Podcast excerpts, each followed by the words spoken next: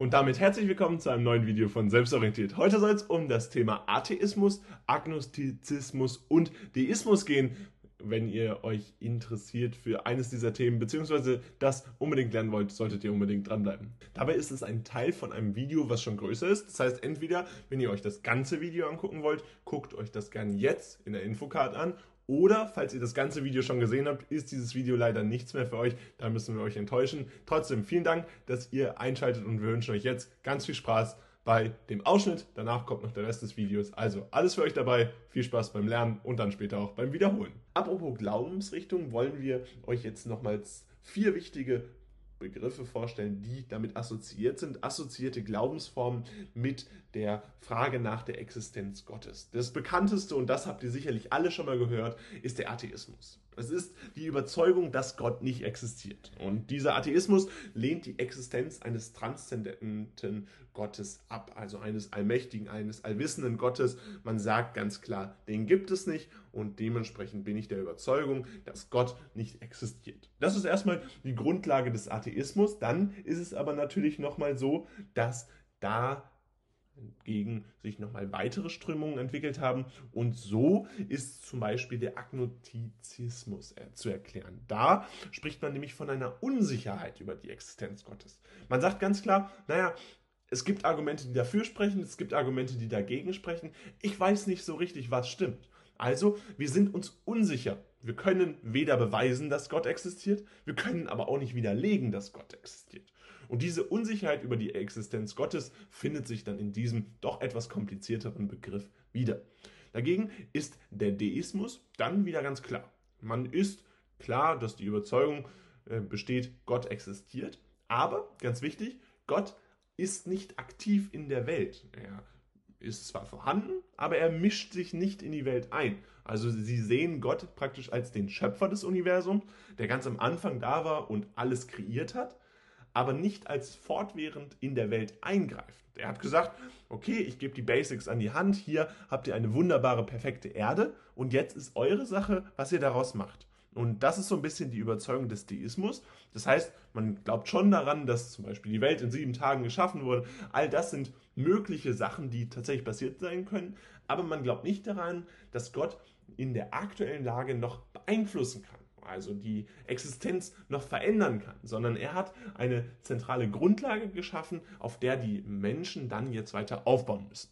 Und dann gibt es noch den Monotheismus, das ist der Glaube an einen einzigen allmächtigen Gott, wird in verschiedenen Religionen vertreten, wie zum Beispiel im Christentum, im Islam und auch dem Judentum. Dabei ist ganz interessant, dass monotheistische Religionen manchmal auch nochmal einzelne ja, Gottes Gestalten sozusagen haben. Im Christentum hat man beispielsweise Jesus als Bild Gottes auf Erden. Das sind dann tatsächlich, die werden nicht als Gottes Bild nur gewertet, sondern eben auch nicht als Gott. Und das ist ganz zentral, denn so ist zu erklären, dass hier es sich tatsächlich immer nur um den Glauben an einen einzigen allmächtigen Gott handelt. Es gibt dann natürlich auch nochmal unterschiedliche Interpretationen. Diese drei Religionen gehören aber in jedem Fall dazu. Also eine weitere wichtige Glaubensform, die ja auch in dieser Existenz Gottes wichtig ist, denn dadurch ist klar, dass mit der Existenz Gottes oder der Frage nach der Existenz Gottes, dass diese im Monotheismus auch klar beantwortet wurde, nämlich, dass ein Glaube an einen einzigen allmächtigen Gott besteht und dementsprechend ein einziger allmächtiger Gott existiert. Bevor es jetzt weitergeht, wollen wir euch ganz kurz bitten, ein bisschen Aufmerksamkeit für unsere Produkte, für dein Abitur zu haben. Denn wir wollen euch wirklich helfen, denn es gibt jetzt die Lernhilfe, die Frage nach der Existenz Gottes, wo wir in über 25 Seiten für euch alles zusammengefasst haben. Das heißt, es gibt Texte mit ganz, ganz viel Hintergrundwissen, ganz viel Wissen, womit ihr eure Lehrer und Lehrerinnen sicherlich beeindrucken könnt.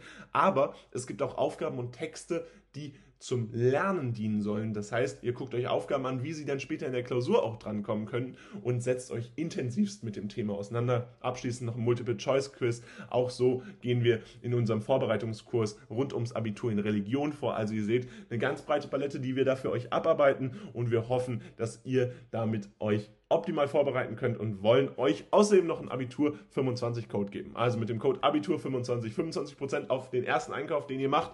Nutzt es gut und dann viel Spaß beim Lernen. Das war ein bisschen Werbung in eigener Sache. Jetzt geht es aber auch wieder weiter. Dann dazu gibt es aber noch einen weiteren Teil, der mit den Theodizee-Problemen unmittelbar zusammenhängt, nämlich den Fideismus. Und das ist der Glaube über Beweise. Der Fideismus betont, dass Glaube an Gott auf persönlichen Glauben basiert und nicht auf rationalen Beweisen oder Argumenten. Man sagt, dass dieser Glaube nichts Rationales ist und eine Beweislage nicht vorhanden ist, sondern diese Beweise sogar bewusst degradiert werden und nicht nachvollziehbar gemacht werden. Also man betont hier spirituelle Erfahrungen. Fideismus legt also einen Wert auf spirituelle Erfahrungen und persönliche Beziehungen zu Gott als Grundlage für den Glauben.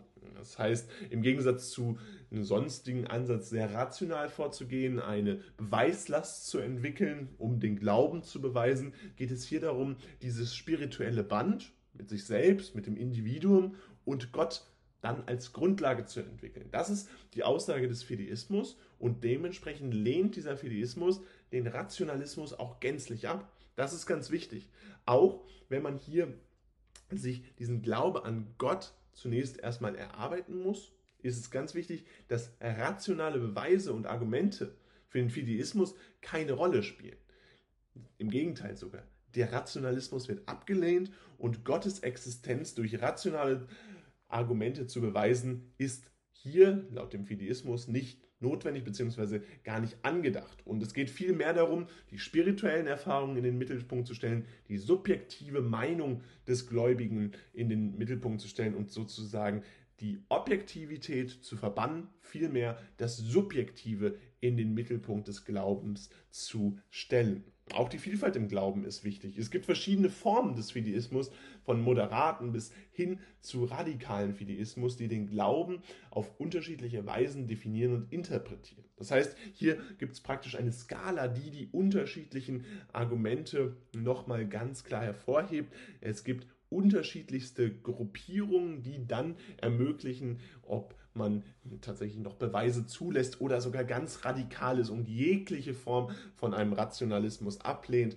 Da gibt es unterschiedliche Färbungen in der Art und Weise, wie dieser Fideismus ausgewählt wird bzw. ausgelebt wird. Aber mal ganz wichtig zu erwähnen ist eben, dass es hier tatsächlich eine große Vielfalt in dieser einzelnen Glaubensrichtung dann nochmal gibt. Und damit soll es auch schon wieder gewesen sein. Wir hoffen, ihr konntet einiges lernen. Falls dem so ist, lasst gerne ein Like da. Ansonsten checkt unbedingt unsere Lernhilfen aus. Wie gesagt, die Lernhilfe für die Frage nach der Existenz Gottes ist wirklich richtig lang geworden. Haben wir richtig viel Wissen reingesteckt. Und das könnt ihr jetzt auf jeden Fall auschecken. Auch den Vorbereitungskurs rund ums Abitur in Religion, der ist ebenfalls jetzt für euch in der Videobeschreibung verlinkt. Und ansonsten soll es gewesen sein. Haut rein, bis zum nächsten Mal und jetzt 25% mit dem Code Abitur25 sparen.